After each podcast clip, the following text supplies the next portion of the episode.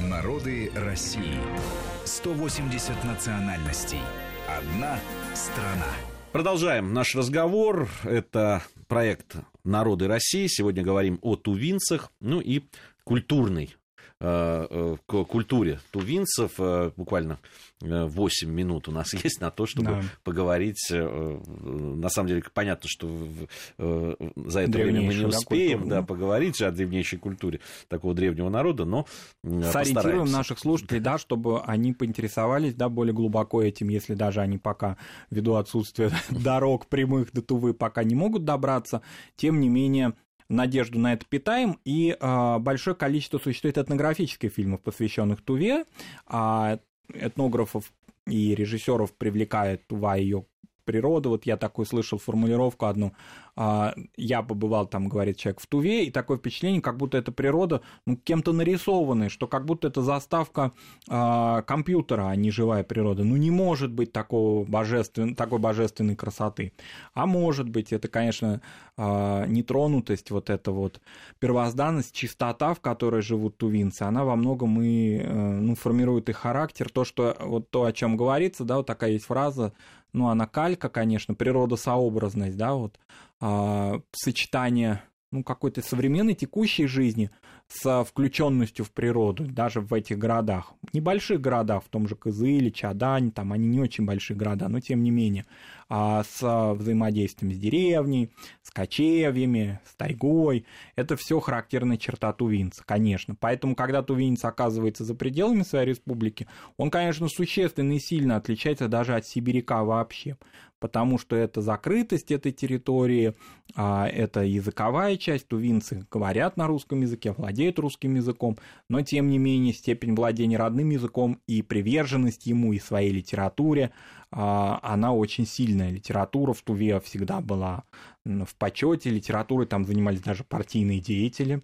А, вот такой Салчак Така, он был одним из ну, можно сказать, так и президентом даже Тувы, вот если я не ошибаюсь, вот это независимо, а потом многие десятилетия возглавлял Тувинскую уже советскую автономию, и он же писал книги, посвященные аратам, и был таким и политиком местным, и писателем. И таких примеров там много, то есть литература, она такая достаточно крепкая, сложившаяся.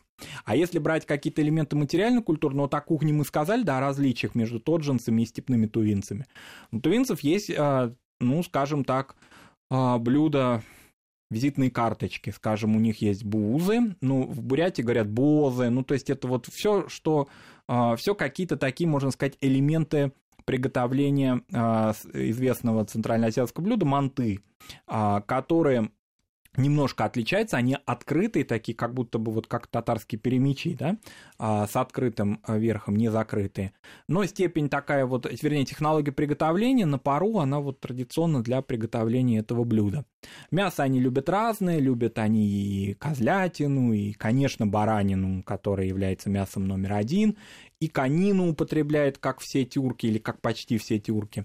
А, но и вот большое место в их питании занимают различные плоды, дающие природу, дающие, дающие вся человеку природой. А, несмотря на то, что уровень собирательства, ну, конечно, снизился, потому что появились культурные различные продукты, и картофель вошел в быт уже, и лук, и морковь они употребляют активно.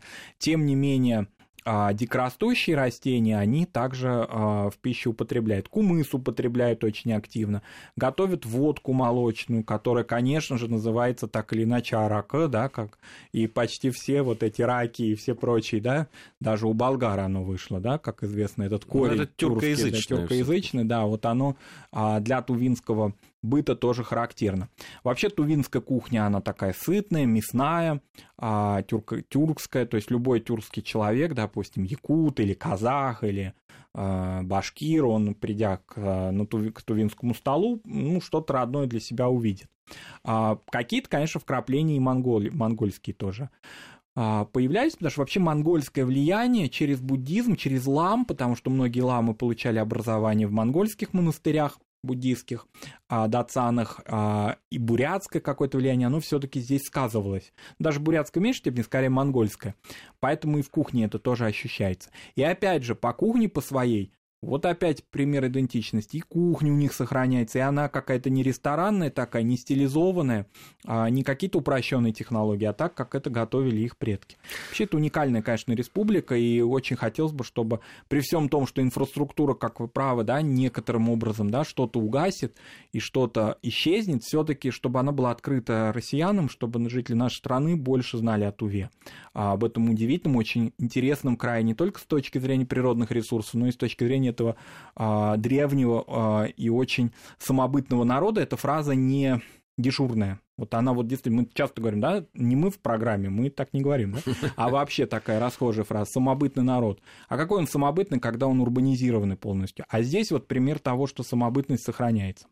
Ну, вообще надо сказать, что самобытность э, народа, любого практически народа, она связана с тем, сколько остается ли э, население, которое живет в сельских, сельских э, местных, да, да. и живет вне городов, вне урбанизации.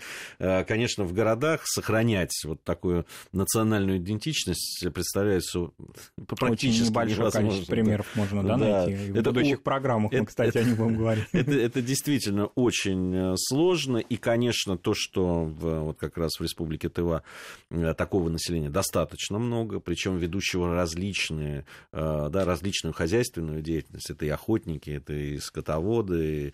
Э, кстати, и блюдо вот интересно, мы наблюдали, как живут в таких условиях, допустим, русские староверы, угу. да, и казалось бы, ну, одна и та же природа вот в этой части Тувы, и там, допустим, тоджинцы, которые не так далеко оттуда живут, но совершенно совершенно разный уклад, да. совершенно разная кухня, совершенно по-разному да, э, подход э, там, к э, тому же приготовлению пищи. Вот удивительно, как даже находясь рядом, практически нет заимствований. Все-таки каждый сохраняет свое.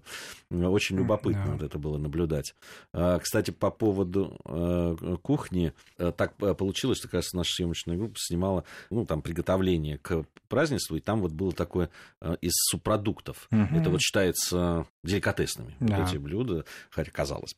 Э, в общем, очень много. А интересно, да, в качестве добавления про рыбу. Мы-то считаем рыба рыба, а вот для э, степняка рыба это как бы еда вообще бедняков. То есть, если тувинец выловил рыбу, ну, он съест ее, конечно, но это не то, чем он будет гордиться и хвалиться. Это вот сейчас камень в огород меня рыбака. Да, я специально на этом закончил. Спасибо большое. Ну, понятно, что не все успели рассказать. Да. Э, ну, во-первых, наш проект не заканчивается еще, э, и будут у нас еще программы, посвященные в том числе и Южной Южной Сибири, народам да. Да, Южной Сибири. Э, я напомню, что в студии Вести ФМ эм, были Марат Сафаров и Гия Саралидзе. Спасибо. Народы России. 180 национальностей. Одна страна.